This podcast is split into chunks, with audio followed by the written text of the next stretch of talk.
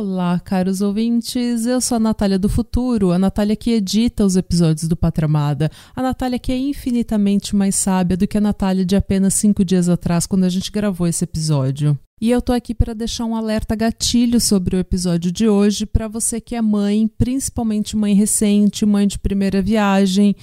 Tome cuidado, prossiga com cautela com esse episódio, porque ele pode ser um pouco pesado demais. Então, se você não tiver com a saúde mental é, forte, firme feliz, como a gente gosta de ver, reconsidere ouvir esse episódio, tá bom?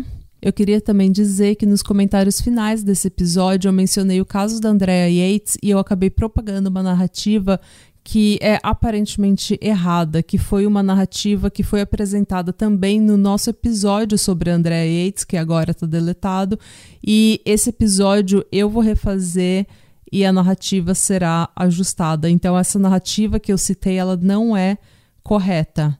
Então, eu só queria deixar registrado que a gente vai é, consertar essa narrativa em torno do caso da Andrea Yates nos próximos episódios do Patramada.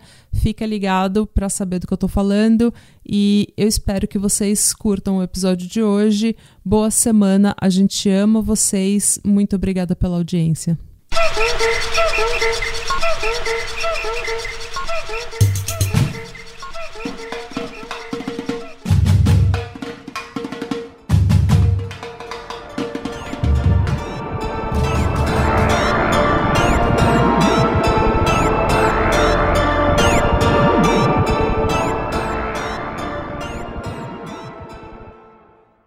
Lá, lá, lá, vamos fazer um teste. É, minhas ondinhas estão sob controle aqui. Minhas ondinhas estão bonitas também. Muito que bem. Muito Bom, que bem. É assim que a gente começa esse podcast agora? não é só pra gente começar a gravar, Natália, cada uma. Eu sou, eu sofro muito Virou bullying uma, virou uma balbúrdia agora? Eu sempre falo Maoi quando eu começo. Eu tô. Sempre, sempre falei. Eu sempre falo Maoi, o meu nome e bem-vindes. É Tá isso que eu certo. sempre falo. Eu sempre começo assim. Eu tô Hum. zoando com você. Desculpa aí, ô História Salazar. Ai, tudo bem com você? ah, tô eu sou a bem. Natália Salazar.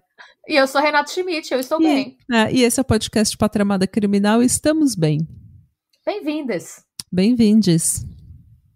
Temos recados? ah, eu não sei se temos recados. Temos recados. hum, Ah, a gente tem que agradecer a todo mundo que demonstrou preocupação com a palavra guarda-corpos. exatamente. Muito obrigada pela, pelas mensagens explicando o que era de fato guarda-corpos. Sabe que eu tive uma explicação ontem na mesa do pub? que eu acho que eu entendi, porque eu nunca ouvi esse termo. Hum, E eu acho me convenceu, porque eu conversei com o Zanella, né, o meu marido, e com a Uhum. Sil, a garota da planilha, que está morando aqui em Irlanda. hum, A gente em tava no bar. E os dois, eu perguntei, porque na hora que a gente tava no bar, tinha um monte de ouvinte me mandando coisas falando de guarda-copo, corpos, guarda, que eu chamei de guarda-copo sem querer, mas enfim. Guarda-corpos e bababá. E muita gente me disse que sempre conhecia o nome como guardarei ou guarda, é, guardareio. É, é por- guardareio. Eu já ouvi essa palavra. E por quê? Nos anos 90, no Brasil, a Fórmula 1 era muito popular. E o termo em inglês é guarda-rail. Guardrail. Ah, Guardrail, é, guardrail. E o Galvão Bueno e os apresentadores de Fórmula 1 sempre usavam o termo guardrail. hum, Não se usava guarda-corpos. uhum. E por isso, quem cresceu com os pais ouvindo Fórmula 1, os pais usavam o termo guardareio. Porque eles ouviam a galera falando na Guardrail, Fórmula 1. na corrida da guardareio. Fórmula 1. Sim. Faz todo sentido. Não é? É. Não, eu vi porque eu não lembrava do nome daquela cerquinha, daí eu fui no Google Translator e daí da- deu guarda-corpos. Daí eu falei, isso parece português de Portugal, guarda-corpos. Então, Mas o- daí eu entrei num site de que vendia isso no Brasil. daí eu falei, ah, então é isso aí. Então, o, o Fê, o nosso ouvinte maravilhoso, que também é podcaster, que já fez uma Uhum. collab conosco, inclusive, Maravilhoso. maravilhoso, beijos, Fê. Ele Beijo. comentou que em engenharia, ele é engenheiro, você usa muito o termo guarda-corpos. Hum, Mas que pra eles é normal, porque é um termo técnico deles. Eu acho que a gente que cresceu, tipo, que era criança nos anos 90, e nossos pais que eram adultos no, nessa época e que assistiam, pra, nossos, dos nossos pais falarem esse termo, a gente acabou pegando por eles. Hum. Eu acho, né? Essa é a minha teoria, não sei. Guardareio, guardareio. Guardareio. É, ou guarda-corpos. Guarda... Agora vocês conhecem o termo guarda-corpos e sabem que ele está correto. Essa é a palavra da semana, guarda-corpos. Guarda-corpos. Ou guarda-corpo, né? Hum. Enfim, o Peter Bagna furou aquilo. Pra mim, guarda-corpos parece o cara que guarda o necrotério. Ele guarda corpos. Ele tá na porta, ele não deixa ninguém entrar. Você não. Quando sou eu vi no. Google Translator, eu achei muito. É muita cara de ser português de Portugal. É. Que eles têm umas coisas assim, né? Tipo. Tem. Banana chama curva amarela, sei lá. Tipo. eles têm umas coisas muito, tipo, literais. Sim. É, esse é o recado. Esse é o recado. Guarda-corpos. Guardem seus corpos. Guardem seus corpos. Ahn, mais recados, vamos ver. Não, não temos mais recados por enquanto. Ah, eu tenho só um, gente. Se puder, deixa umas reviews lá no iTunes pra gente, pra assumir aquela review medonha da pessoa sem amigos. Isso. Ela na, na, na review dela ela falou: "Ai, mas as meninas têm muitos amigos, dá pra ver pelas reviews aqui no iTunes". Sim, se você não fosse tão chata, você ia também ter vários amigos. Se você não fosse tão amarga. Exatamente. Se vocês puderem, faz um favorzinho, gente. Se você é sorrisse, apenas, sabe, apenas, não sei, tenha, tire uma soneca. Sorria para a vida, sabe? Seja uma pessoa melhor, mais positiva e você também terá amigos. Exatamente. E aí, gente, se vocês puderem só dar umas reviews lá, porque a gente é, não precisa colocar nada demais, põe uma carinha feliz. só- a gente só não gostaria que A primeira conhece- seria é, essa. quem não conhece o pod tem essa primeira impressão ruim sem nem ter escutado, sabe? Isso. Gente, por gentileza, sempre que a gente pede ajuda de vocês, vocês aparecem de todos os lugares para ir lá ajudar, dar review, dar cinco estrelas, se inscrever em canal, se inscrever, dar like, não sei o que. Façam isso por gentileza, pra gente poder não só tirar aquela review de, do top, né, das reviews, mas também pra gente ser promovido um pouco mais, né, pela, pelo iTunes, porque é assim que funciona. Quanto mais reviews, é, melhor. Pior que assim, na real, a gente eu, eu nem queria tanto pela promoção, só queria que aquilo sumisse mesmo. Mas a gente tá melhor no iTunes também seria um bônus, é. Ah, eu tenho um recado. Eu- Gente, eu tô tendo uma. Eu tô dando uma pausa um pouco no meu Instagram, porque eu tava. Eu tava me distraindo muito com. Passando muito tempo no Instagram, então eu tô dando uma pausa. Então, se eu ignorar vocês nas mensagens e tudo mais, eu não tô entrando no podcast, eu não tô no grupo do ICQ. Isso tudo é. Eu não tô ignorando vocês, eu tô tentando só me afastar um pouco de rede social, porque eu tava demais e tava me afetando é, de forma muito negativa principalmente na época de eleição, é, Ah. às vezes você precisa relaxar, sabe, dar um, se afastar um pouco, até porque é, tá, tá duro, tá difícil. Eu acho que todo mundo que tem ansiedade passa um pouco por isso. Às vezes, quando a gente, principalmente quando você tá em crise, às vezes até por um motivo que não é relacionado às redes sociais, é olhar a vida dos outros te dá um pouco de ansiedade.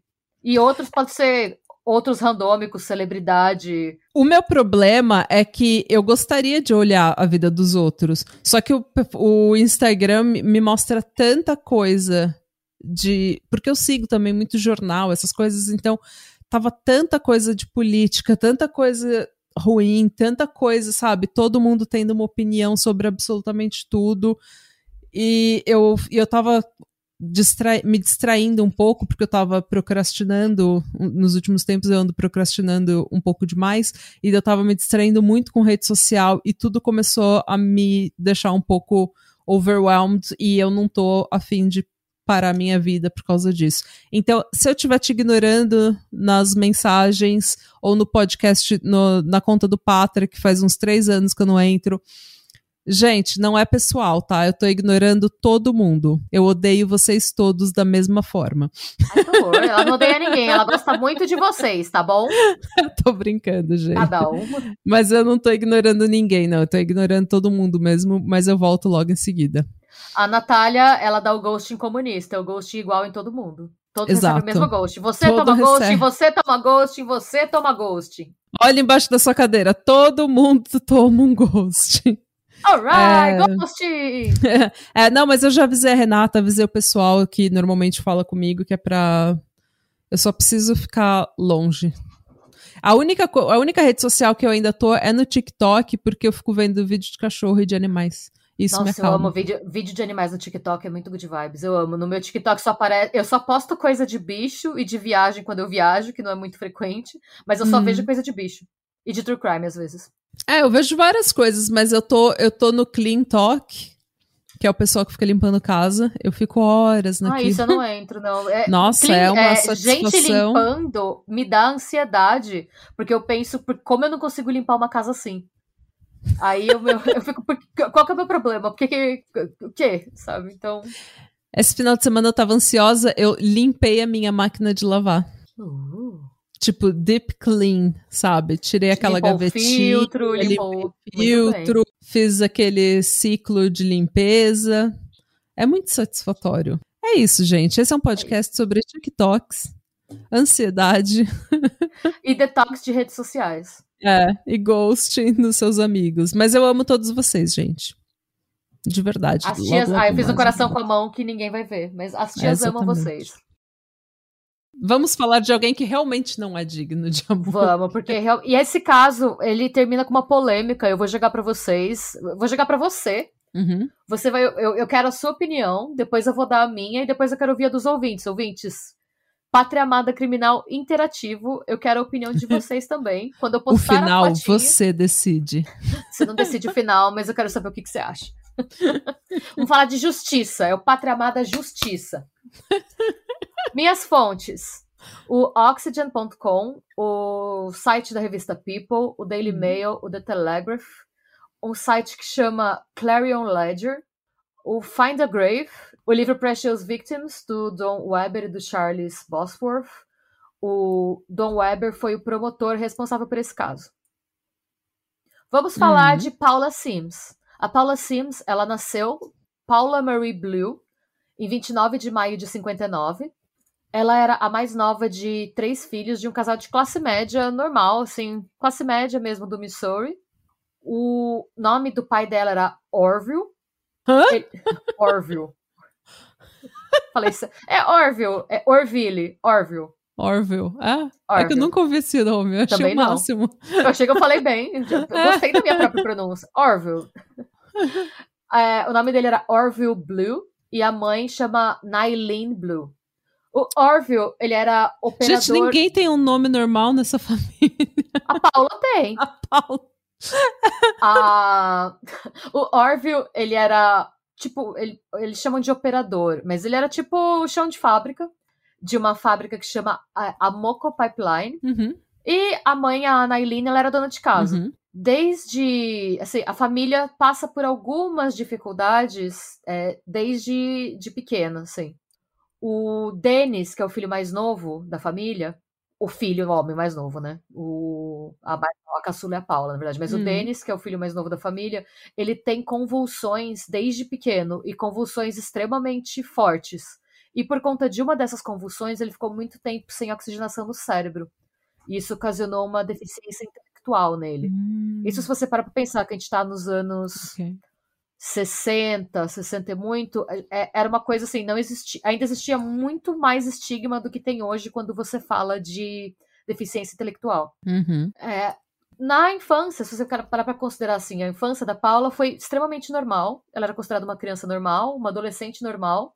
Ela tinha uma reputação de ser meio tomboy, assim. Ela tava sempre. Ela não tinha paciência, nas palavras dela, pra coisas de meninas. Uhum. Ela era muito grudada com o Randy, que era o irmão mais velho dela.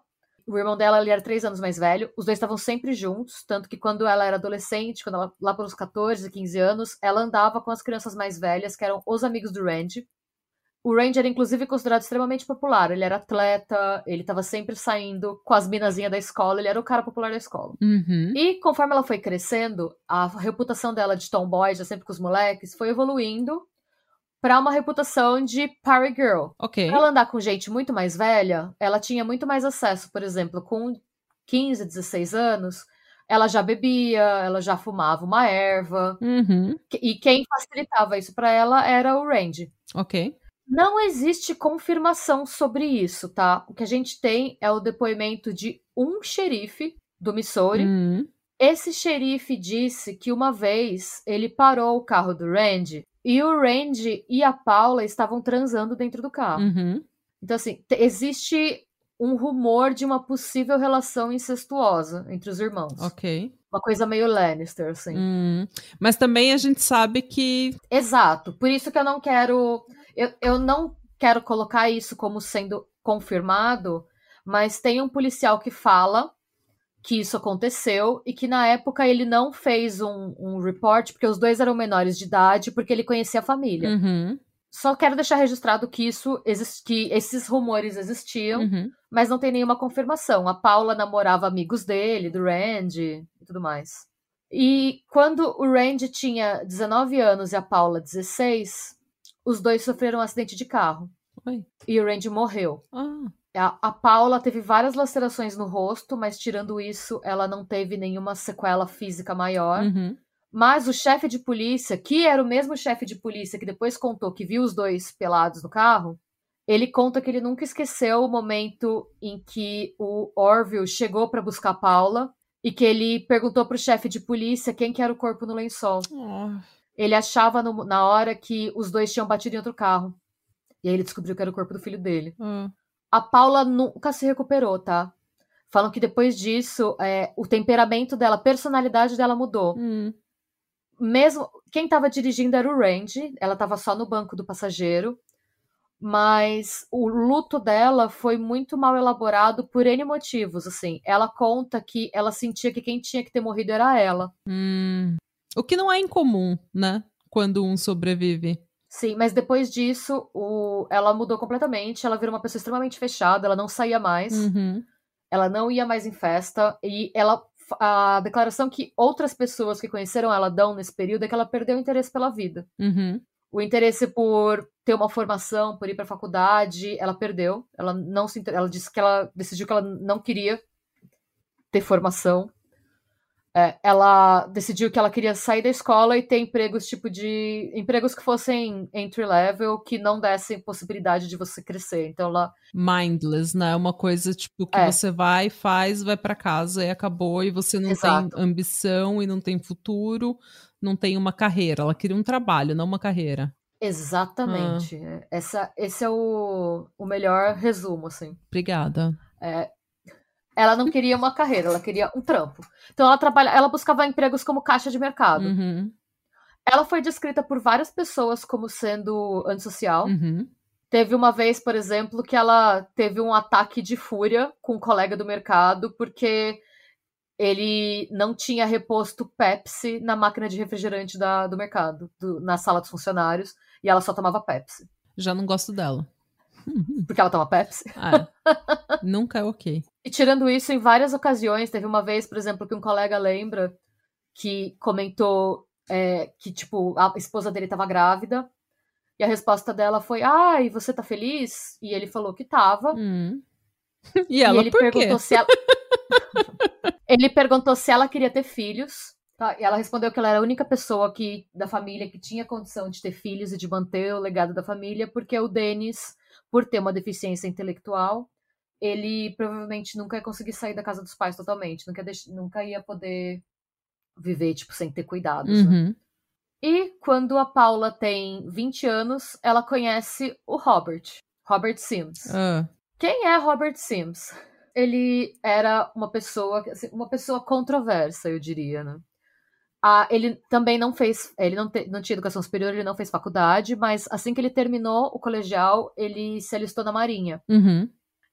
Gente, eu conheço pouquíssimas pessoas que tem assim, ele se alistou na Marinha, ele fez o período mandatório depois que você se alista, e quando ele tentou renovar, ele foi recusado por conduta antissocial. Não foi o Dahmer que fez isso também? O Dahmer que foi, tentou ser. Mas o Dahmer, ele, que- ele não queria estar na marinha, né? Ele, no exército, quer dizer, ele saiu porque ele- ninguém aguentava lidar com ele, porque ele não queria estar lá, né? Esse maluco queria estar lá. Mas imagina você. Oi, eu vim dar a vida pelo meu país? Não, obrigada. A sua gente. A sua gente que... prefere. Ninguém tá interessado na sua vida. É, a sua vida. É. Mas beleza. O Robert, ele foi recusado por conduta antissocial. Falam que ele, ele tinha. Ele não era uma pessoa que tinha facilidade com se relacionar. Hum. E tem um outro fator que é crucial pra gente entender melhor essa história. O Robert Sims odiava a mulher. Ah, ok. Hum. Logo depois que ele sai da Marinha, e na Marinha ele, ele tinha um cargo administrativo.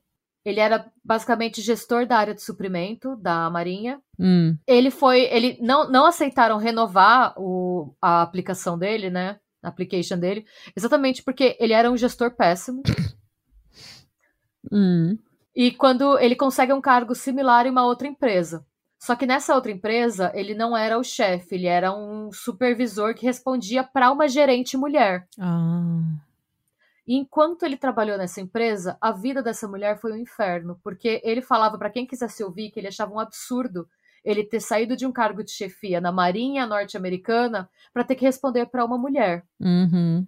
Para você ter uma ideia do nível do assédio, uma vez essa mulher foi almoçar e tinha uma barata morta e uma camisinha usada dentro do sanduíche dela. Gente.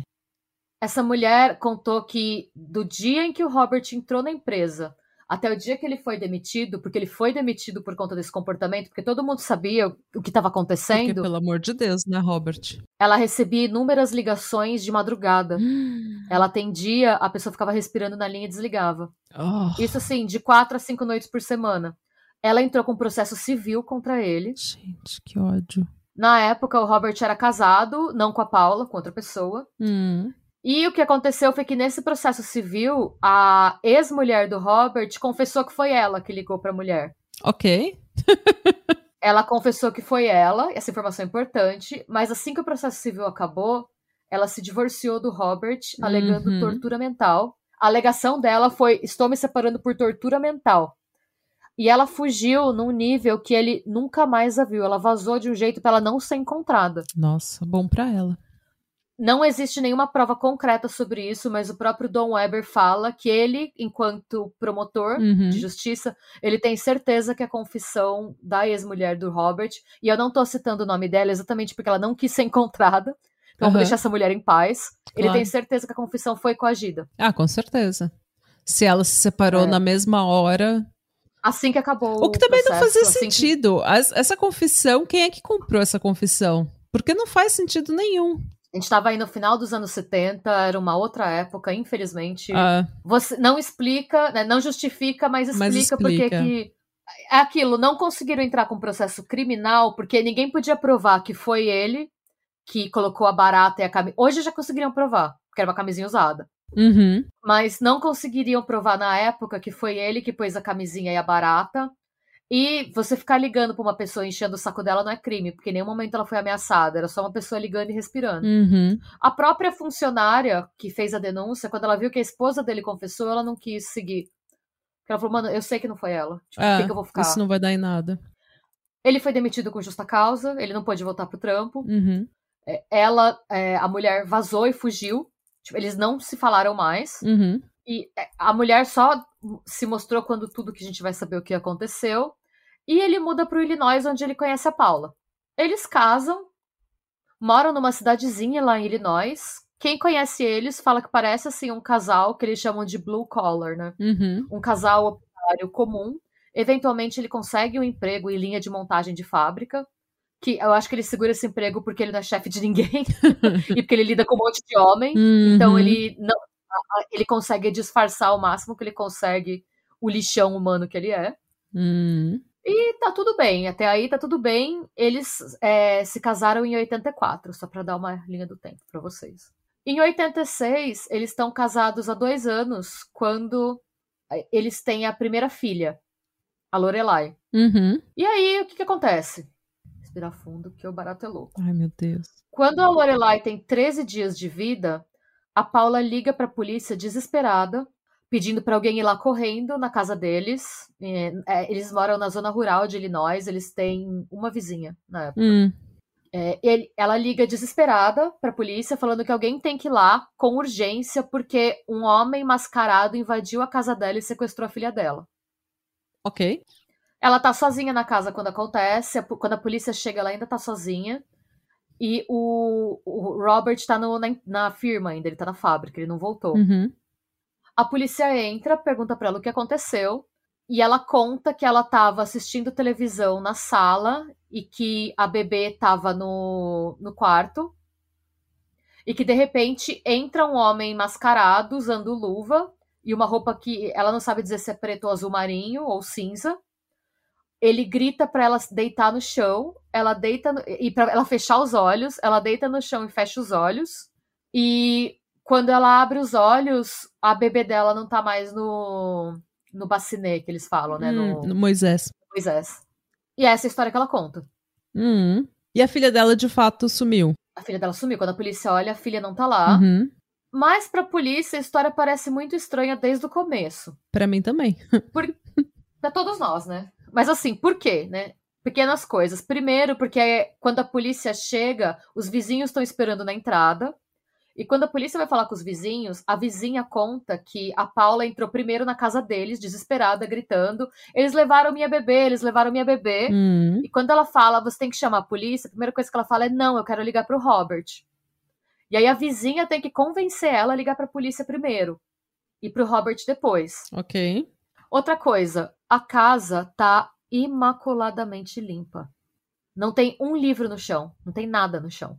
Não tem hum. assim um fio de cabelo. A casa tá impecável. Nunca confie numa mãe de um bebê novo que tá com uma casa imaculada, porque isso não existe. E é exatamente, é exatamente isso que o policial conta, porque o policial que entra, ele tá com um filho recém-nascido em casa. Hum, ele sabe o inferno que é. Ele fala que por mais que ele se considere uma pessoa organizada, que é até meio OCD, hum ele sabe que é impossível você deixar uma casa imaculada daquele jeito, você tem criança pequena. Claro que não, porque a criança ela dorme uma hora, acorda uma hora, dorme uma hora, acorda uma hora. Enquanto ela tá dormindo, você tem tipo a uma hora para fazer a comida, para lavar as fraldas, para lavar a roupa dela, e daí quando você tá pegando o ritmo, ela já acorda de novo. Eu sei porque cuidei da minha pois irmã, é. e quando meu padrasto, eu, eu cuidei da minha irmã umas, uns quatro meses, quando minha mãe voltou de licença maternidade. Licença. E quando meu padrasto entrava dentro de casa, eu entregava ele, eu entregava a Amanda para ele como se, eu, como se ela fosse uma bomba. Eu falava, não, pelo amor de Deus, tira essa criança de, de, de perto de mim. Porque eu cuidava bem dela. Mas cuidar bem de uma criança é um puta trabalho. Sim. então, quando ele e chegava, ele... eu tava assim, ó, querendo me livrar dela como se ela tivesse prestes a explodir na minha mão. Não, é como eu falei, ele tinha tido filho, ele sabia o caos que era. Uhum. Assim, e aí ele estranhou isso. E aí chega o Robert, ele pergunta onde o Robert estava, ele fala que ele estava na fábrica, que ele recebeu a ligação. O Robert parece preocupado. Uhum. E o que chama atenção quando ele olha para Paula é que a Paula, é, ela tá histérica. Ela grita sem parar, minha neném, minha neném. Ela fica berrando.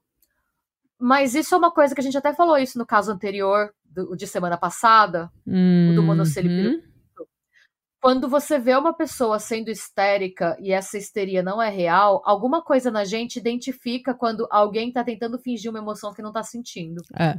E era essa impressão que o policial tinha, porque ele falou que por mais que ela tivesse histérica, ela não soltou uma lágrima. É, o choro seco sempre entrega.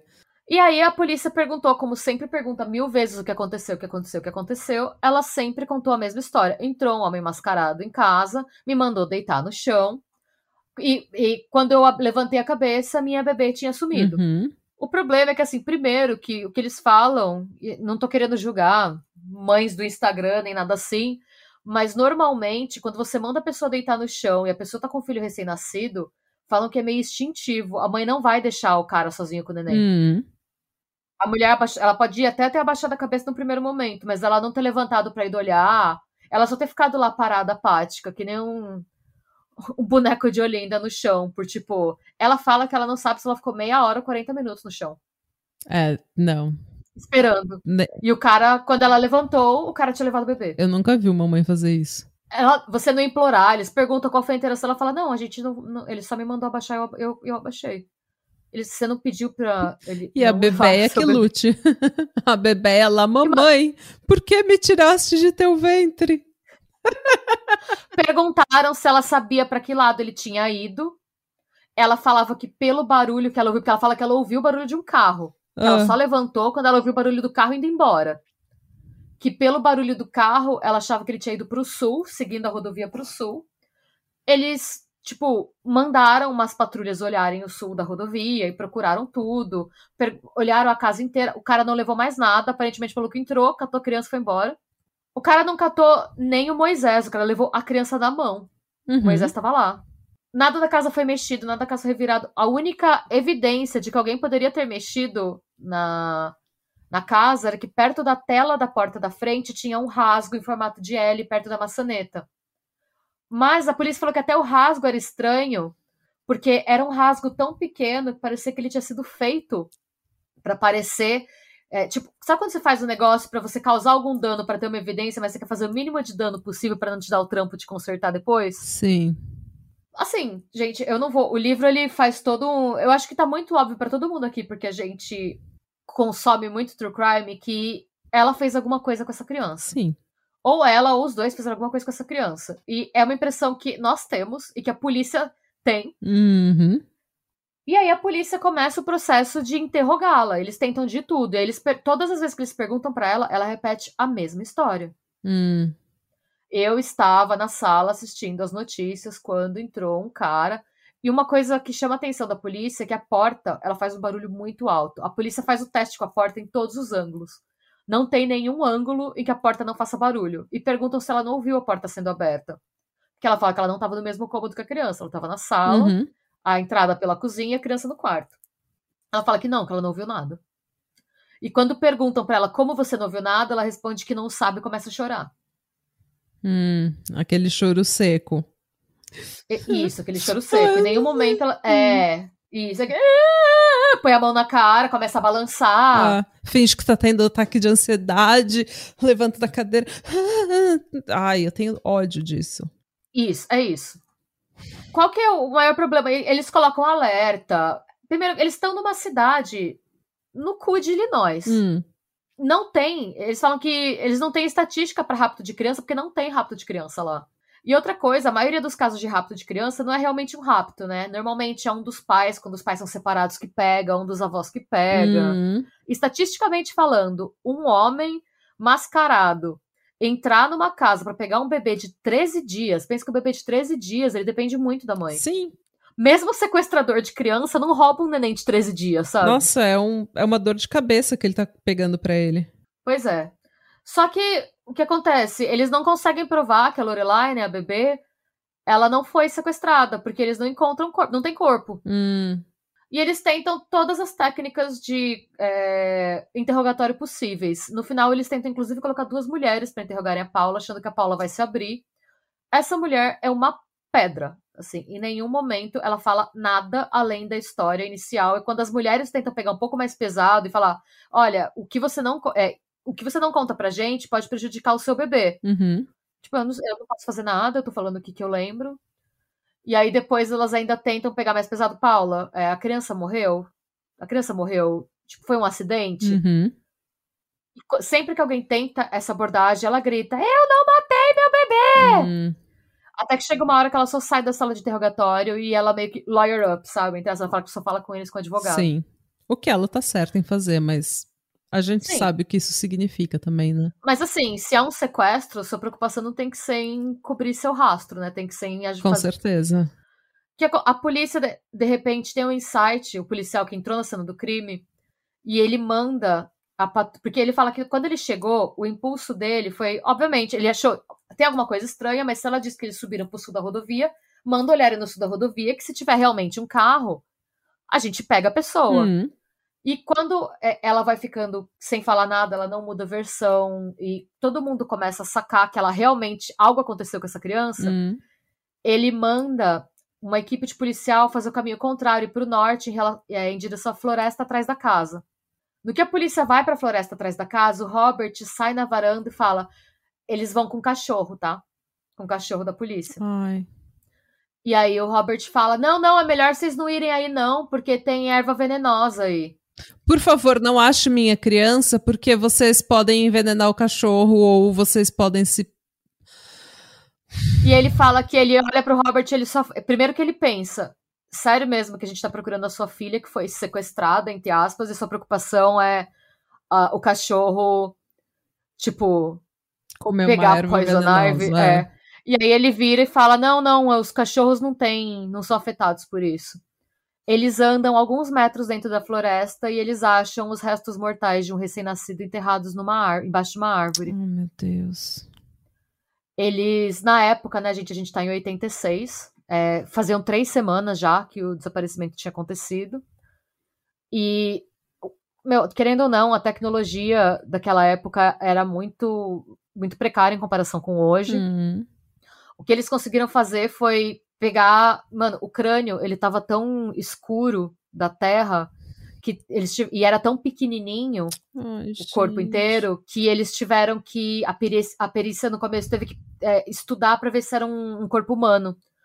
Porque o tom amarronzado não é um tom normal de ossatura humana pela perícia. Tipo não, é. Mas o que tinha ainda, ainda tinha um tufinho de cabelo ruivo. A família inteira é ruiva e aí eles pegaram o sangue da Paula e do Robert e viram que realmente o DNA era compatível, era filha deles. Qual que é o problema? Fazia tanto tempo que o, o corpinho tinha sido enterrado que eles não conseguiam determinar a causa da morte, eles só tinham um esqueleto. Ai, meu... E aí, o que, que eles pensaram? E é, isso eu achei que foi bem sacado da, da polícia de Illinois, tá?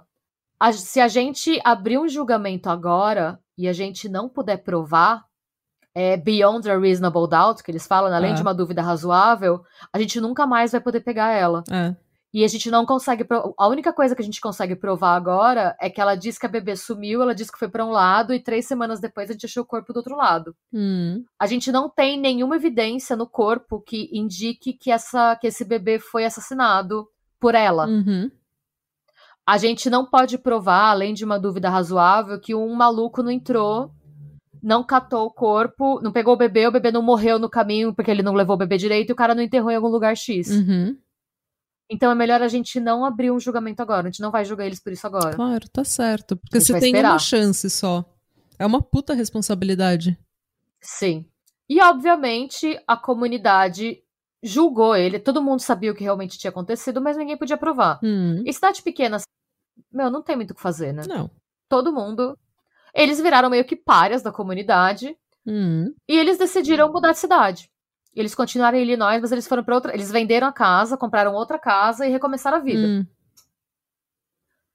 Aí a gente vai para 1989. Toca o telefone da polícia, eles atendem e uma mulher fala: Corre! Corre pra cá! Um homem mascarado entrou e levou minha bebê. E ele pergunta o nome da mulher e ela diz que o nome dela é Paula Sims a mulher seguida pelo Zorro, né? Não é possível. ela muda de cidade, ela teve outro filho e a mesma coisa aconteceu com o segundo filho. É a pessoa mais azarada da Nossa história. Nossa né? senhora. Puta que me pariu, viu? Desculpa, mãe. A Diga. polícia chega. No começo, o policial que atende a ligação, a policial que acabou de se formar, ele chama de rookie, né? Hum. É um, um policial, tipo, iniciante, ele não associou o nome à pessoa. E aí ele chegou, e mesmo ele sem associar o nome à pessoa, ele chegando na casa, ele já achou a história dela estranha. Uhum. Ela contou que ela estava vendo as notícias e que o filho dela, o filho mais velho dela, o Randy, batizado em homenagem ao irmão dela que faleceu, uhum. filho homem, estava dormindo no quarto, o Randy tinha um ano e meio, e que a bebê, a Heather, de seis semanas, estava dormindo no Moisés na cozinha. E ela contou que enquanto ela estava assistindo as notícias, um estranho mascarado veio por trás dela, hum. deu um karate chop, um golpe de karatê na nuca dela. Nossa, gente. Ela ficou desmaiada por 40 minutos e quando ela acordou, o Moisés estava vazio. Claro. Ela ainda solta um comentário, ainda bem que nada aconteceu com o Randy, o menino. Nossa, foda-se o outro então, né? A menina chama Heather, a bebê de seis semanas, né? Hum. Nisso, o policial avisa, como é um caso de sequestro, e ele é um policial super novato, ele não tem nem treinamento para isso, é uma coisa que eles estão em outra cidadezinha de Illinois que, né, nada assim acontece. Ele avisa o delegado, o chefe dele. Hum. E no que o delegado vê o nome, ele sabe do caso da Paula Sims da outra cidade. Uhum. Ele já entra em contato com a polícia da outra cidade. Claro. E o pior é que tinha uma piada na polícia local que eles falavam, gente, espero que essa mulher não tenha mais filho, porque se ela tiver, a gente vai receber outra ligação. Ai, e isso aconteceu. Deus. É.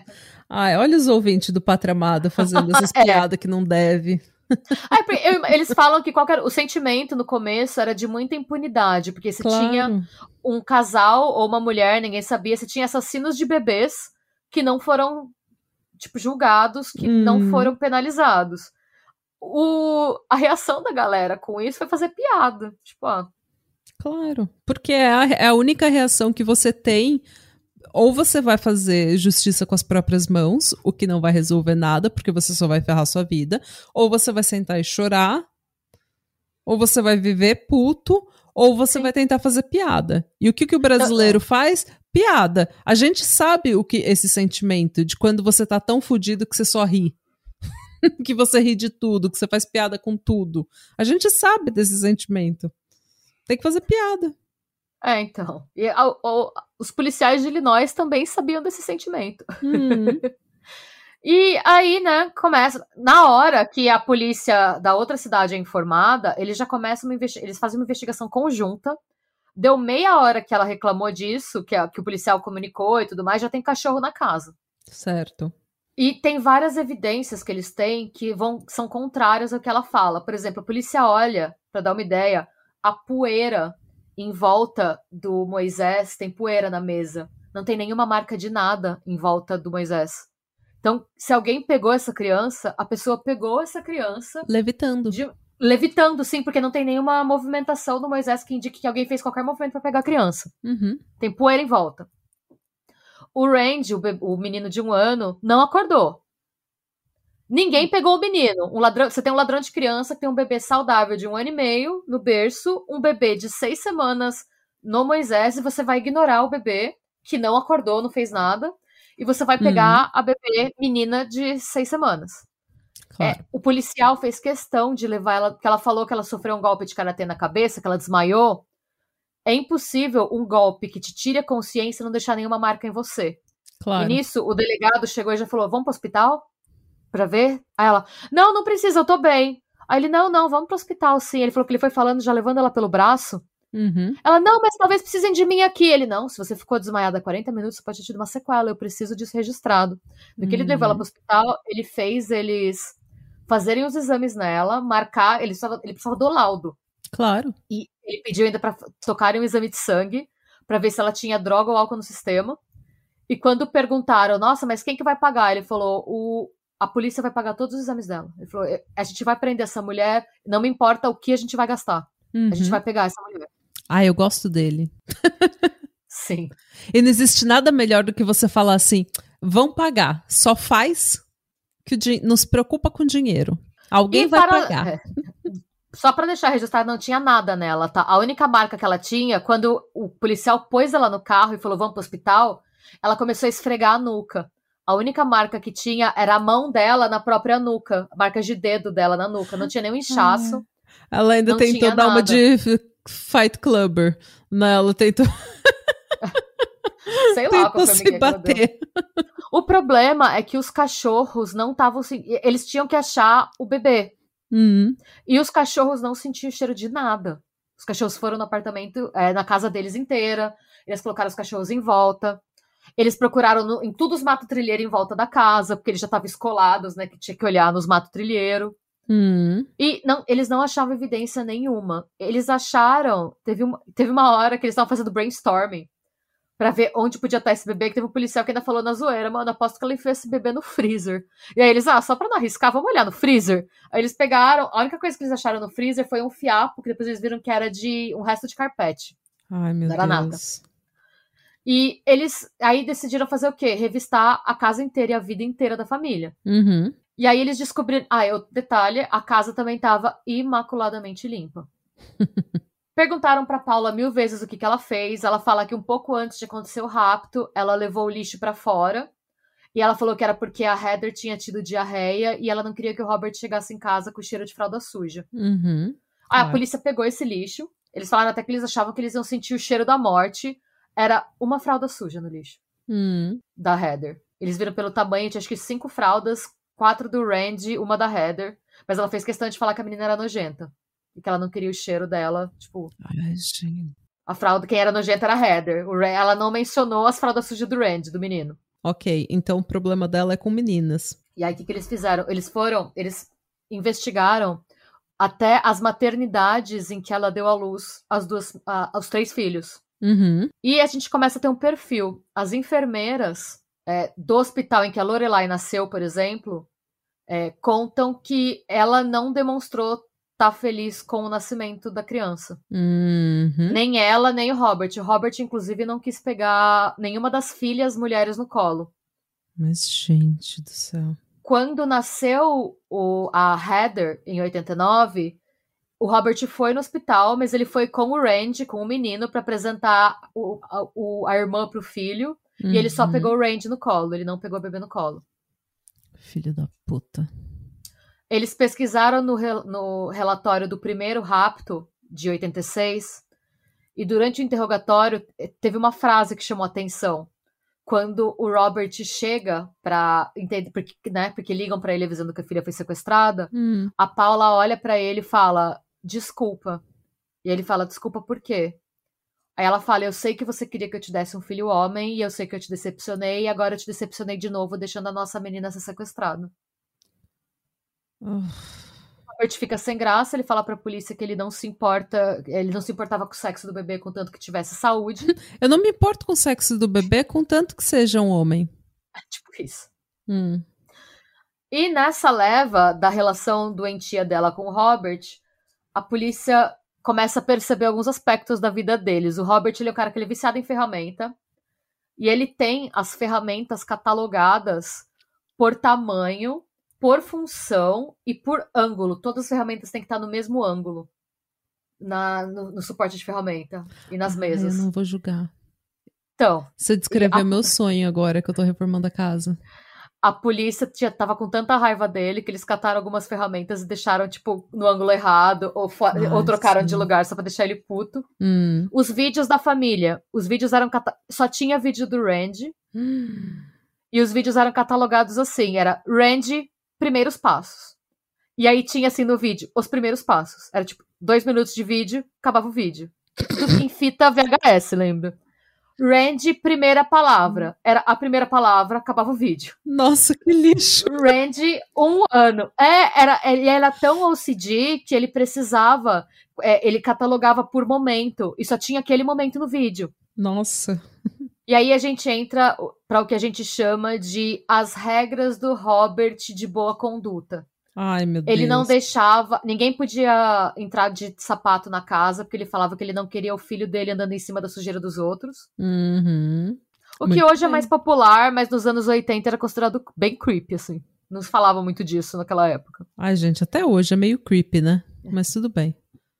A casa tinha que estar sempre imaculada. Ele exigia que a Paula deixasse a casa sempre limpa, assim, a ponto de você poder comer no chão. Nenhum estranho podia segurar as crianças, Uhum. porque ele falava que estranhos tinham germes. Uhum. Correto. Todos nós temos. É, exatamente. Só- mas só ele e a Paula podiam segurar as crianças. Isso é, as regras são escritas, tá? A Paula tinha as regras por escrito. E eu vou citar entre aspas. O seu irmão retardado está proibido de entrar em casa. E é, Com essa palavra ele usou? eu tô citando entre aspas. Your retarded brother can't put a, a foot in this house. É, né, é, eu tô citando assim, tipo, não, não saiu da minha boca, saiu da do Robert. Mais uma regra: depois que a Heather nasceu, a Paula foi quicada do quarto do casal e teve que dormir no quarto de hóspedes, porque ele falou que ele não queria o choro da Heather atrapalhando o sono dele e do Randy. Ele dormia com o filho no quarto de casal e ela tinha que dormir com a filha no, no quarto de hóspedes. Que coisa estranha. E quando a polícia foi questionar ele sobre as regras que eles acharam na busca que eles fizeram da casa, ele solta o comentário que eu acho a coisa, uma das coisas mais nojentas que eu já ouvi alguém falar num depoimento. Hum. Que no dia que a Heather foi sequestrada, ele deixou a Paula voltar pro quarto do casal, porque não tinha mais um bebê chorando, e que eles tiveram o melhor e mais demorado sexo da vida dos dois. No dia que a bebê foi sequestrada. Ele falou que ele, ele realmente. Porque a polícia questionou ele. olha, essa regra aqui que a Paula tem que dormir no quarto de hóspede. Ele falou, ah, é porque o choro do bebê me incomoda, então eu durmo com o Range lá em cima caso ele precise de alguma coisa, porque ele é muito pequeno. E, mas como eu preciso trabalhar cedo, eu não posso ter um choro de bebê a noite toda comigo. Então o que eu faço é que ela dorme lá embaixo e quando eu saio para trabalhar eu acordo ela para ela dormir com os dois com as duas crianças juntas. E aí ele falou, é, inclusive, ele, ele, falou, mas eu não deixo ela só lá no quarto. Inclusive, quando a, levaram a Heather, eu falei que ela podia voltar pro quarto de casal e a gente teve o melhor sexo da nossa vida, tanto em intensidade quanto em duração. Ai, nossa, isso foi a coisa. Sim. A gente fala tanta coisa nesse podcast, a gente ouve tanta história, mas esse foi um detalhe que, tipo, me arrepiou o corpo inteiro. Sim. Sério, eu tô. Sabe quando te dá aquele arrepio e você fica fria? Sim. Eu tô sentindo meu corpo frio. Eu tô com tanto ódio desse homem. E a polícia vai revendo, perguntando para ele. Um detalhe importante é que no dia seguinte ao desaparecimento, a Paula foi para casa dos pais. E quando a polícia perguntou por quê, ela falou que foi o Robert que mandou. E o Robert confirma, ele fala assim, fui eu que mandei. E ele fala, eles perguntam, por que, que você mandou ela pra lá?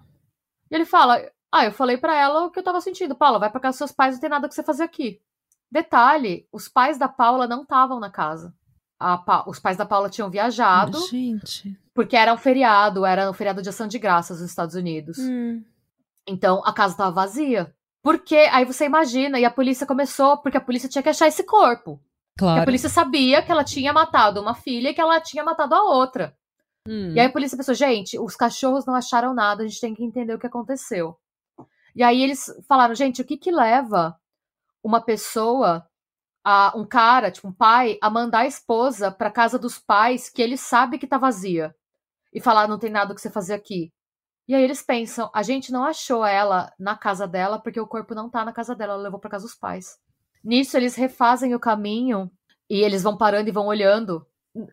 Mano, é uma coisa assim, a, a polícia tava num veneno porque a polícia começa a olhar do caminho da casa da Paula até o caminho da casa dos pais dela, todas as lixeiras e todos os parques e todos os bancos do trecho.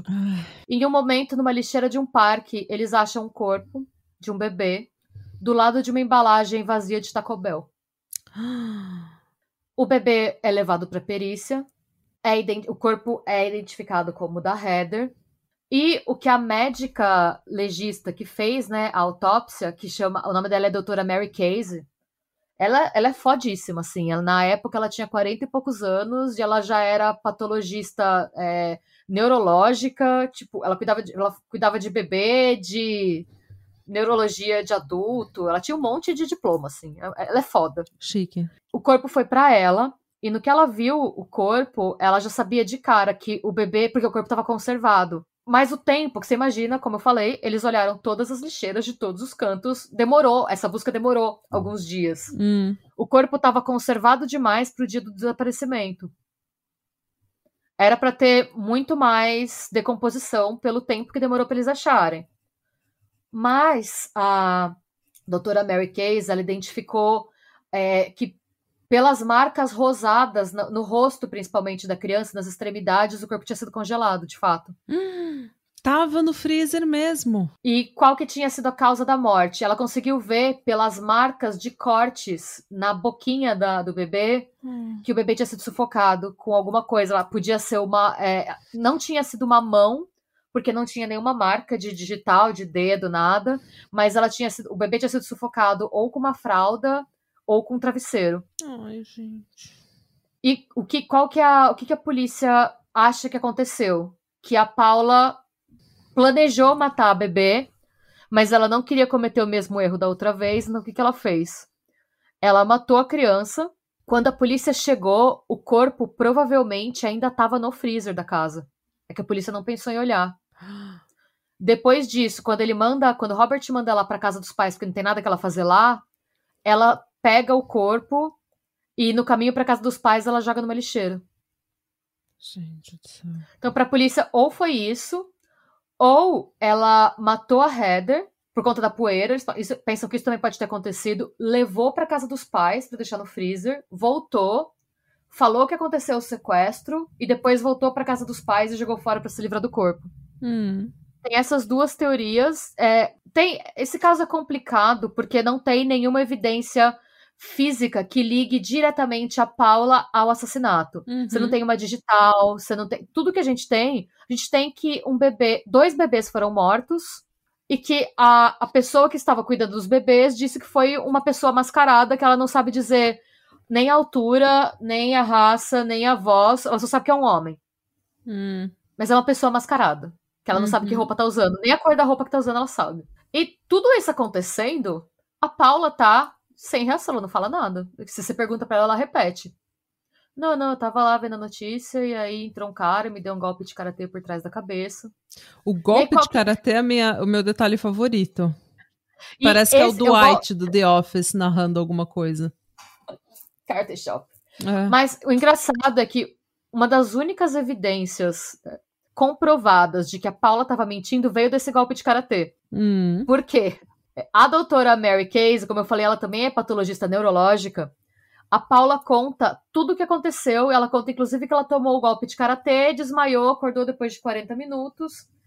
E eu não sabia disso, tá? Mas quando você toma um golpe, se você toma um golpe na sua cabeça, na nuca, com força o suficiente para você apagar, você não vai lembrar do momento antes do golpe, nem do imediatamente depois do golpe. Por quê? Uhum.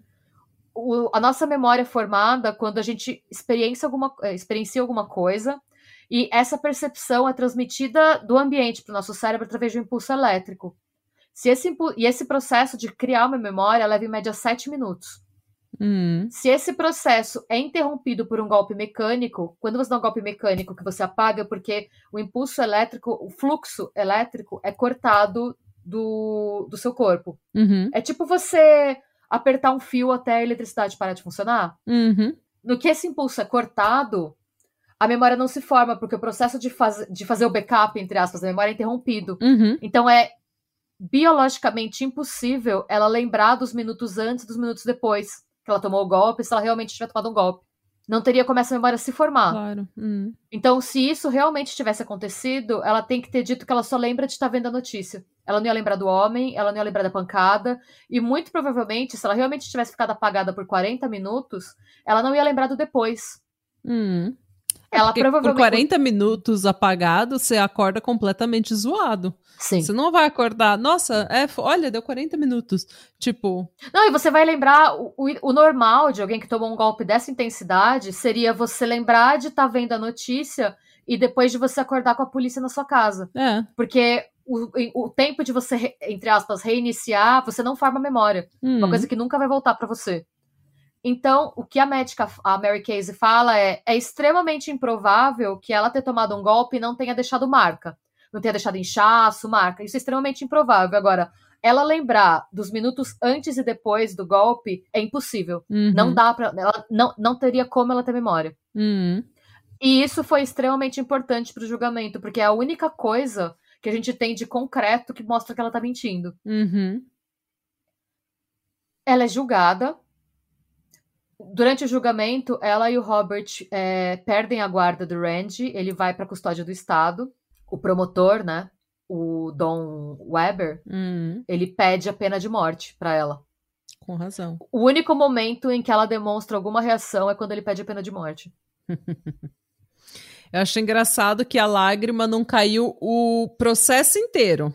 Daí, quando você vê que o negócio tá apertando pro seu lado, que você vai tomar no cu, Daí a lágrima vem. Daí a emoção, nossa, apareceu do nada. Mas é sempre no final, quando o bicho tá pegando já. Nunca no início, quando você acha que você vai convencer todo mundo do seu discurso esfarrapado. Pois é. Ela foi julgada e ela.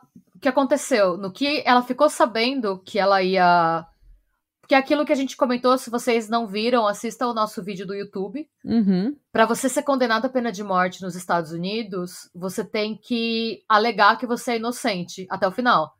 É, é tipo, é, é, meio bizarro isso, né? Mas é meio que um jogo de pôquer, assim.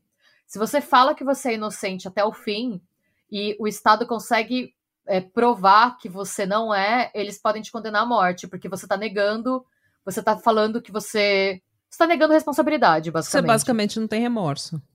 É, você não tem remorso, então você pode, né, hum. ser hum, acho, não, eu, eu confesso que eu não sei se em 89, 90 ainda era cadeira elétrica ou já era injeção letal. Hum. Mas enfim. O que, que ela faz? Quando ela descobre que ela é elegível para pena de morte, ela é considerada culpada, ela confessa. Uhum. Ela fala que realmente que ela matou as duas filhas, mas ela fala que foi por conta da pressão que ela sofria do Robert em casa, o que eu não acho que é que é de todo falso não, tá? Não, eu também acho que não. Ela, o fato dela ter matado as crianças, é, eu acho que não foi uma decisão dela. Eu acho que foi uma decisão meio que, tipo, ela foi meio que coagida pela pressão, pelo abuso psicológico. Ele vem, ela vendo que ele não queria nem pegá-la no colo, que ela, ele não queria mulher, ele odiava mulher.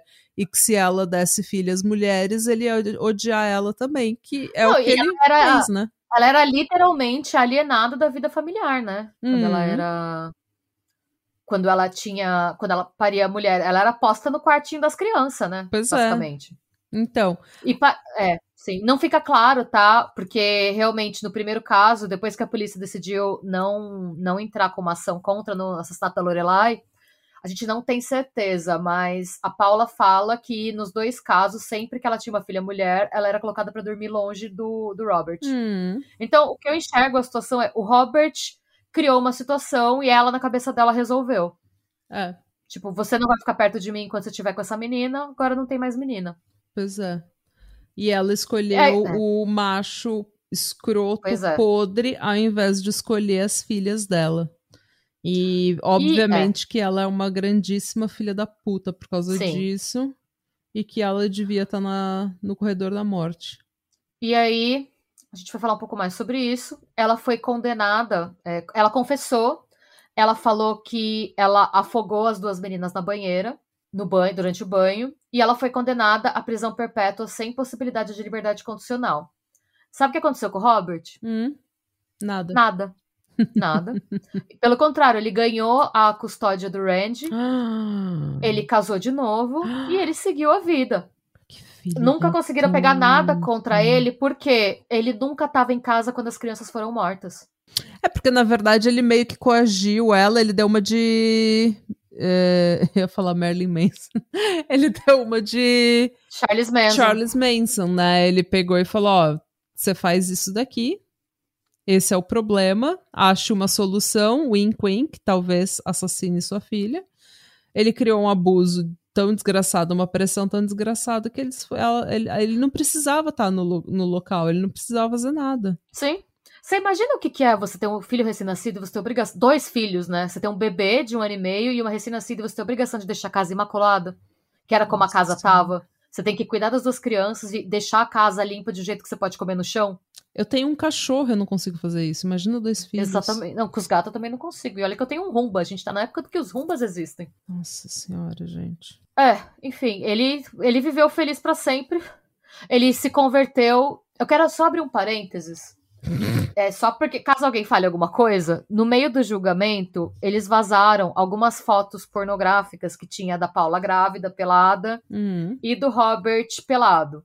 Hum. Eu não entrei nesse mérito porque eu acho que entrou. é, as fotos deles pelados foram durante a gravidez, não tem nada a ver com o caso. Hum, Eu sei que elas estavam lá, mas eu acho que isso entrou pro caso como muito mais como um jeito de você é, faz- é, tentar fazer as pessoas se sentirem envergonhadas pela sexualidade delas do que qualquer coisa pertinente ao caso. Foi só mais um elemento do escândalo. É envergonhar É, a mulher, então- na verdade, né? É, então, é dele também, porque achavam, na época ele foi julgado, como assim um homem quer fazer um ensaio nu? Hum, Que tipo de homem é? Tentaram usar como elemento pra falar que ele era esquisito também. uhum. E ela grávida, era um tabuso, uma mulher grávida. E é importante porque Fazer- a gente tem aquele negócio de santa ou puta, né? A mãe é sempre a, a santa, a figura da santa. Toda mãe é julgada como uma santa. Sim. E toda a mulher que não tem filho, a mulher que escolhe não ser casada, ela deve ser a puta. A mulher que gosta É. de sexo é a puta. Então, eu não entrei nesse mérito porque, de verdade, não é pertinente pro caso. Eu tô Não. falando só pro caso de alguém falar, ah, e as fotos, gente? Eu sei que essas fotos existiam, tinha uns vídeos também, mas não tem nada a ver com criança, não tem nenhum elemento de pedofilia, não tem nada de nada. É só que, assim, eu acho que a gente, isso não tem. A sexualidade e você querer fotografar ou não, não tem nada a ver com os crimes que foram cometidos. Eu acho, eu acho que isso tem que ficar registrado. é. Mas depois do crime, o Robert é, se converteu ao cristianismo. Ah, que bom para ele. Ele e o Randy permaneceram em Illinois. É, segundo as minhas fontes, que eu já citei lá em cima, eles viveram uma vida tranquila. É, o Robert era, inclusive, extremamente ativo na igreja. Uhum, claro que é. E, e, obviamente, sempre que aconteceu alguma coisa e falavam do caso, tinha um monte de post na internet. E num desses posts, o Randall, o Randy, ele defendeu o Robert. Ele fala que ele não tem dúvida de que o pai dele é inocente, porque o pobre homem passou pelo inferno e vocês estão condenando ele assim. Eu Sim. amo muito ele ter sido um pai maravilhoso para mim. É eu acho que é assim. Homem. É, aí que tá. Eu acho que não dá para eu julgar o Randall, porque ele não. Ele tinha um ano e meio quando a mãe dele foi presa. Hum. Ele, não, não, ele não tem como lembrar de nada. E ele é homem, ele deve ser ele, o filho, o menino dos olhos do pai dele. Hum. Então, óbvio que o pai dele vai ser maravilhoso para ele. Eu acho que ele tem a visão de filho que, né? Hum. É, ele não tem como pedir, exigir dele uma visão isenta. É, o, até porque o pai que ele conhece não é o, o pai que a mídia conhece, que a polícia conhece, que a gente conhece, não é Sim. o pai que ele conhece. Exato. E beleza, mas em 2015 o Robert e o Randy estavam levando uma carga de bíblias para uma área do Mississippi que tinha sido atingida pelo furacão Katrina, porque eles estavam fazendo um trabalho voluntário pela igreja consertando casa. Ah, que bom. É, e enquanto eles estavam indo levar as Bíblias, uma motorista bêbada bateu no jeep deles, na rampa de saída da I-55. O jeep deles capotou e caiu da rampa na estrada embaixo. Os dois morreram na hora. É, e a motorista, o nome dela é Yolanda McNeely, ela fugiu da cena, mas ela acabou sendo pega e ela foi acusada de dirigir embriagada, né? E fuga. Hum. Eu acho tão triste que alguém dirige embriagado, porque quando você dirige embriagado, você está colocando não só a sua vida em risco, mas Exato. você está colocando a vida de tantas pessoas, outras pessoas em risco, normalmente pessoas extremamente inocentes. Tendo dito isso, eu gostaria de deixar muito claro que quando a Renata leu essa parte do roteiro, eu sorri porque eu acho maravilhosa a ironia desse homem odiar a mulher e ser uma mulher bêbada Exato. que estava se divertindo a noite toda, foi lá e matou ele. Mas eu senti essa ironia também. a ironia é. É, assim, eu ó, fico triste pelo Randy, porque a culpa não era dele, né? E pelo que falam. É, ele não tinha nada a ver com eu isso. Eu vou ler aqui o trecho é, do obituário do Randy.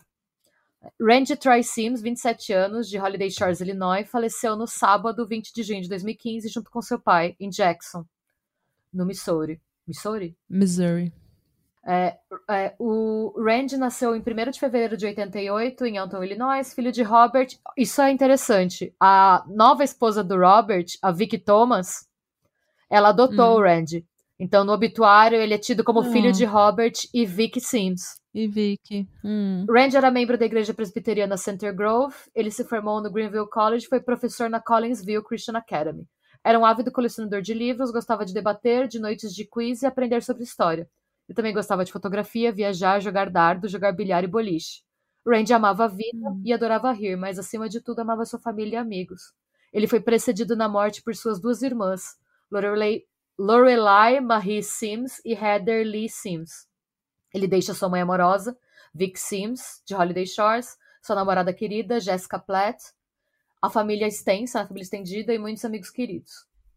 E não acabou. Vocês pensam que acabou? Essa história não acabou. Em março do ano passado, o governador de Illinois, é, o J. Bay Pritzker, um democrata, ele uhum. concedeu a, a Paula Sims elegibilidade para liberdade condicional. Uhum. Por quê? O que, que Paula disse? Paula Sims falou que ela cometeu os crimes porque ela tinha psicose pós-parto e que uhum. a psicose pós-parto dela foi ignorada porque quando ela foi julgada, todo mundo foi machista e ela foi julgada injustamente. E eu quero defender o meu tom, porque eu não acho que ela estava com psicose pós-parto, tá? E eu vou explicar por quê. Não é só eu acho, não é só a minha opinião, porque um monte de gente foi consultada. Ela teve uma audiência para liberdade condicional. E o uhum. procurador uhum. do condado de Madison foi contra o Tom Haine. Ele foi contrário à liberdade condicional dela. Ele mandou, inclusive, uma carta de cinco páginas explicando por que, que ele era contrário. E, segundo uhum. ele, ela mentiu sobre os crimes por anos e só confessou para evitar a pena de morte. Fora que ela teve a premeditação e ela tentou esconder os corpos e ela mentiu o processo todo. Quem tem psicose não faz isso. Tem outra coisa. O Don Weber, o promotor que escreveu o livro, ele respondeu quando ele ficou sabendo que ela ia é, aplicar para a liberdade condicional, ele respondeu com tópicos por que, que o caso dela não era de psicose pós-parto. Um, hum. Sims demonstrou claramente que sabia o certo e o errado durante as investigações policiais e o julgamento. Ela continuou contando a mentira de que o intruso mascarado havia sequestrado Lorraine de 13 dias em 86 e de Heather em 89. Ela foi representada, isso é importante falar, eu não falei antes que eu não quis entrar muito em detalhe do julgamento, mas a família dela tinha dinheiro. Hum. Por, é, os pais dela eram operários, mas depois eles fizeram os investimentos que deram certo. Eles vieram meio que classe média hum. alta. E eles pagaram, na época, só de fiança, eles pagaram 35 mil dólares para ela. 10% hum. do valor da hum. fiança, para responder em liberdade. E eles pagaram por uma Dream Team de advogados, que os hum. advogados, na época, decidiram contra uma defesa de insanidade devido ao fato dela estar é, em plena consciência de seus atos e ela alegar inocência. Uhum. Outro argumento. Ela admitiu ter matado os bebês somente depois que um júri a condenou e ela enfrentou a possível sentença de pena de morte. Uhum. E o que ela diz sobre ter afogado as crianças nos banhos é mentira. Porque uhum. a Mary Case, a patologista, disse que é, é medicamente impossível ela ter afogado as crianças. Por quê? Cientificamente não pode ter acontecido. Porque a bebê Heather, por exemplo, a, da Lorraine. Lorelai, desculpa a Lorelai, a gente não pode falar com certeza porque só o esqueleto dela foi encontrado. Mas hum. a bebê Heather tinha algumas estrias, alguns hematomas na parte interna do lábio superior no centro. Isso é sempre uma indicação de asfixia e não havia indicação de afogamento. Isso é um fato hum. científico e mostra que Paula ainda está mentindo sobre isso. Hum. Sim a psicose dela foi tão forte que durou 30 anos. Não, e é, é assim, é aquilo. A gente já viu casos aqui de mulheres que tiveram de fato psicose pós-parto e mataram todos os filhos. Mas eram uhum. casos comprovados em que a mulher teve é, psicose pós-parto repetidas vezes, tomou medicação e no fim acabou. É como a Andrea é, Yates, né? Nela, ela sim. foi absolutamente abusada pelo marido espiritualmente. Abuso espiritual é, é it's a thing, é uma coisa que acontece. É, ela foi espiritualmente abusada pelo marido. Eu não lembro se ela foi abusada de outras formas, mas ela foi forçada a morar dentro de um ônibus. Ela não podia ficar grávida, porque ela tinha sempre psicose, ela tinha sempre depressão pós-parto fortíssimo. Os remédios que ela tomava não permitiam que ela ficasse grávida. É, né, era melhor não ficar grávida, e o cara continuava falando, não, vamos ter filho, vamos ter filho, vamos ter filho. E tem uma coisa também, psicose pós-parto, não é uma, não existe psicose pós-parto seletiva. Não é que tipo você tem a psicose pós-parto só quando você tem mulher. É, exatamente. O, o, entende? É, enfim, ainda assim, ela recebeu liberdade condicional no dia 31 de outubro do ano passado. Ai, não acredito Sim. nisso, gente. O... De é. novo, a gente tem, a gente precisa falar do único privilégio que talvez que seja o único privilégio feminino que a gente tenha, mas a gente precisa falar desse privilégio feminino de que a gente parece que a gente, tipo, a gente tem sentenças muito mais brandas do que, o que homens. eu acho interessante desse caso é que a gente tem dois privilégios distintos. Eu acho que durante a sentença em 89, o Robert teve o privilégio do, do homem branco hétero cis de não ser nem, é, nem de não ser condenado por nada. Quando se alguém tiver uhum. interesse em é, o livro, né, o Precious Victims, ele é bem completo. Eu escutei o audiolivro, são acho que 15 horas de livro, é uma coisa absurda. Eles contam todos os uhum. pormenores do processo e o Don Weber, ele deixa bem claro que ele queria condenar o Robert, mas a lei da uhum. época não dava para ele nenhum nenhum amparo no sentido de condená-lo. Eles não tinham o que falar dele. Sim, porque provavelmente naquela época o, os diferentes ciclos do abuso, o ciclo do abuso e os diferentes tipos de abuso não era nem especificado Sim. na lei. Então a gente tem ele é. nos anos 80 sendo privilegiado e não respondendo a um crime que, gente, desculpa, ele era, ele foi corresponsável.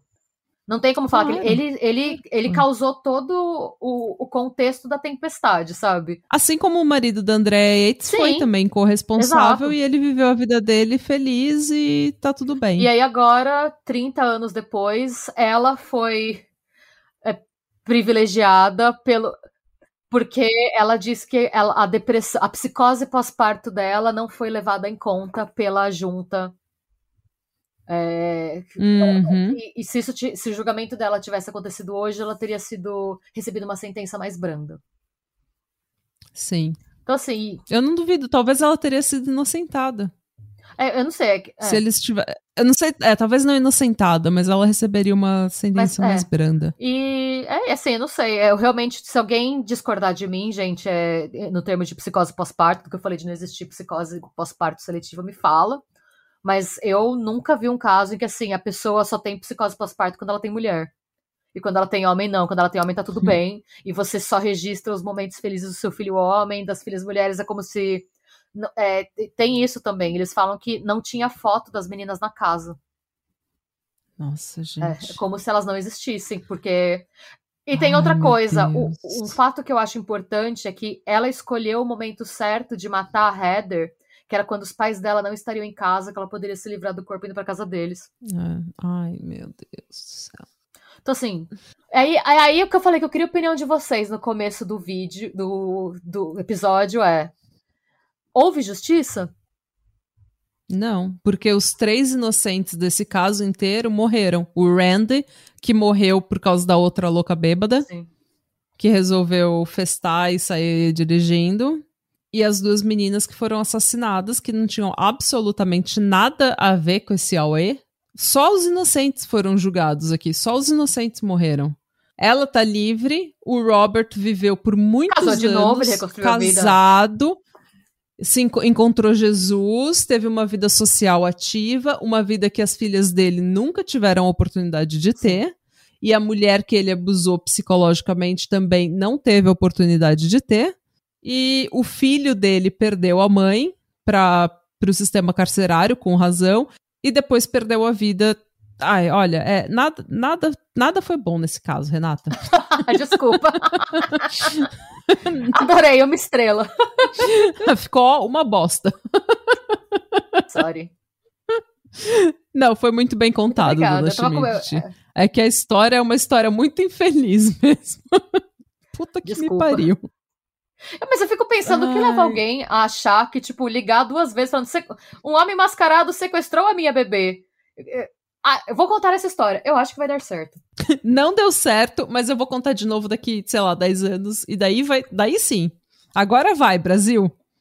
Ai, gente. É difícil, né? Não, né? Mas é isso, gente. É, deem as opiniões de vocês. Eu ainda tô com aquele arrepio, sabe? Eu acho que é porque eu, eu falei aqui do, do tempo que eu cuidei da minha irmã. E ela era muito pequena, ela tinha acabado de nascer, assim, eu... foi quando assim que minha mãe voltou a trabalhar e eu ainda não estava trabalhando, então para ela não ir para a escolinha muito pequena, eu cuidei dela nos quatro não, anos. eu acho que para quem tem filho e, vai tipo, ser, eu acho que talvez a gente avise, é meio gatilho para quem não, é para quem tem é, filho. Eu vou colocar um alerta é. gatilho no início, porque realmente, olha, é, eu tô com a, eu que assim não tenho muita pegação a criança, assim, eu eu tô arrepiada ainda, eu tô com uma sensação estranha no corpo. Não, eu fiquei incomodada também, eu sou a pessoa com menos instinto materno que existe, assim, tipo, os anelas, a gente tá na rua, os anela da risada das crianças, eu dou risada dos cachorros, dos gatos, tipo, ah, eu sou a pessoa com menos instinto materno que tem, e eu fiquei muito ah. mexida. Muito mexida. E eu, quando ele faz o comentário do sexo, eu fiquei arrepiada também. Eu lembro onde eu tava. Eu faço caminhada depois do almoço, eu tava caminhando. Eu lembro dele falar isso, eu fiz tipo. É. Uh, tipo, quem fala. E quem, quem se sente à vontade para falar isso sendo interrogado pela polícia numa sala Nossa, de interrogatório? Gente, é. Tipo. Olha. Eu acho que pensando no histórico do cara, tá na cara que ele não batia bem, sabe? Olha. Tipo, sei lá. É, eu, eu achei que a justiça não foi feita nesse caso. Eu acho que ela não tinha que ter. Eu acho que o, o ela ter se. É aquilo ela é a sociopata que vai se aproveitar do que ela pudesse aproveitar para ter liberdade ou para ter claro. vantagem. Então, não me surpreende ela ter usado isso para falar que o caso dela não foi justo. Eu achei que, que ela ia até é terem deixado ela sair. Eu achei que ela ia até milk um pouco mais, que ela ia até, sabe, falar, não, eu era abusada, ele me batia, ele me fazia isso. Ela ia dar uma de Carla Ramolka, sabe? Mas, enfim. É isso, gente, tô puta. É, não, ela só falou que ela tava em psicose. É, eu também fico, é. Não te, eh, pra mim não teve justiça, mas assim, gente, estamos sempre abertas. Se vocês discordam da gente, falem. Olha, achei que. Acho que tá tudo certo, que ela teve psicose mesmo. Podem discordar da gente, a gente não tem problema nenhum em discutir. Não. É, tanto que, assim, se não tivesse gente que concorda que ela teve psicose pós-parto, ela não claro. teria sido solta. Não, e assim, é, a gente é. aqui falando do caso dela, pelo que a gente leu, não é a voz da verdade, né? Sim. Obviamente. Então, existem várias Sim. outros detalhes, várias outras uh, interpretações, e quando a gente trata de seres humanos, tudo é muito difícil. Nada é uma ciência exata quando tem seres humanos envolvidos e comportamento e psicologia envolvida. Então, a gente precisa ser cauteloso. E talvez eu não deveria ter ficado tão feliz quando ele morreu assassinado por uma mulher, mas eu já deixei pré-estabelecido nesse podcast que eu não sou uma pessoa boa. Ah, não, mas eu fiquei super feliz quando eu fiquei sabendo que ele morreu também. Porque a ironia foi triste. muito é. boa. Foi. Eu fiquei triste do Randy ter morrido porque ele não mereceu. Por mais que ele defenda o pai, eu realmente acho que ele não, ele não é uma pessoa que. Ele nunca vai ter uma visão isenta, porque ele só conhece o lado da história do pai. Claro, gente. Vai saber o, o que o pai falou para ele. É, ele não tinha nada a ver com isso. E você tá sendo criado por um cara que odeia mulheres. Você acha que ele vai falar bem da mãe?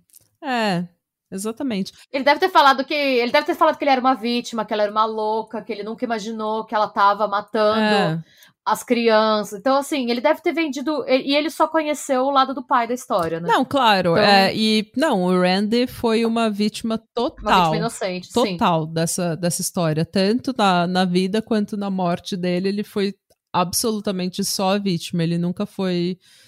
Aparentemente, ele nunca foi. É, eu tava vendo. É, faz tempo já que eu vi. Naquele documentário que tá na HBO do Woody Allen, porque por muito tempo a Dylan falou que ela tinha sido é, sexualmente abusada pelo Woody Allen e ninguém é, acreditou nela.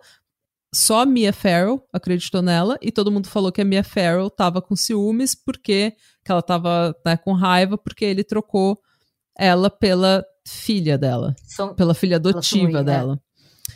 Então todo mundo falou que a Mia Farrow era uma louca e que ela tava com raiva do Allen. E daí o Ronan Farrow, que é filho do Allen, ele começou a pesquisar isso, por quando a Dylan já era assim, grande, casada, ele não entendia por que, que ela continuava contando essa história, sendo que já tinha sido provado que ela estava mentindo. E daí ela falou você tem que ver os documentos todos, né, os relatórios de médicos e psicólogos e tudo mais, e ele se voltou contra o pai dele. Já o filho adotivo da Mia Farrow se voltou contra a Dylan, porque para ele, ele sempre conheceu o lado legal do Allen. Ele sempre conheceu o lado bonzinho do Allen.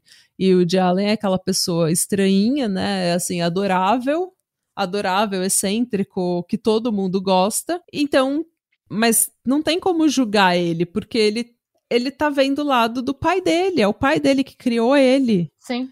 Sabe? É... Querendo ou não, a gente nunca vai conseguir ser é, completamente isento em relação aos nossos pais. E a gente tem vários casos de criança que dá testemunho, ou mesmo de adulto que dá testemunho contra o pai. Por mais que a pessoa consiga, depois de muito tratamento, explicar, contar para um júri o que aconteceu, não tô falando que você sempre vai mentir pelos seus pais. Você consegue explicar objetivamente o que aconteceu. Uhum. Mas, infelizmente, a gente sempre vai tender a passar pano pros nossos pais, mesmo quando a gente é vítima deles. Basicamente é isso. Sim. Não. Se o seu pai é a pessoa que te criou, né? Gente, assim, pessoa, no... crianças que são abusadas, torturadas pelos pais, têm dificuldade em se voltar contra os pais e falar alguma coisa pra polícia e entregar os pais, porque elas têm medo de Sim. que os pais é, sejam machucados, de que alguma coisa ruim aconteça com os pais. A lealdade delas ainda fica com os pais, que mesmo eles sendo abusadores. Então, imagina nesse caso do Randy, que aparentemente não teve abuso, e principalmente depois que ele virou cristão, ele deve ter falado todas as né? Tipo, o diabo fez isso, as pessoas que não estão afastadas sua da Sua mãe era uma tentação, sua mãe fazia com que eu fosse assim. É... Deve ter rolado toda uma, uma chantagem emocional absurda. É... Assim. É, É. muito triste. Infelizmente, É triste, gente. todo mundo que se fudeu nesse caso era uma. Era inocente. É, só as vítimas se fuderam. É isso mesmo. É. E é isso. É isso, Essa gente. Essa foi. Agora você entendeu porque eu fiquei revoltada com o seu caso da semana passada. Ah, são dois. A galera sabia, você vê, a gente falou semana passada de quando você sabe que uma pessoa é culpada, mas você não tem evidência. É, Se a polícia tivesse a tecnologia naquela época que tem hoje e ela tivesse sido presa quando ela matou a Lorelai, a Heather não teria morrido. pois é. Ai, gente. Ou não teria nascido, né? Que Porque. tristeza. Mas é isso. É, então. É isso. Segura sejam essa bons. bucha. Vai trabalhar com Segura essa. Boa segunda. Boa segunda. Começa a sua semana com essa história maravilhosa. Good vibes. Good vibes. Que não deu raiva em ninguém. A pressão não subiu. Tá tudo bem. Gente, muito bem contada, como sempre, dona Schmidt. Obrigada. Um ótimo caso. Muito obrigada. Passar bem. E. Adebrar. Sloan.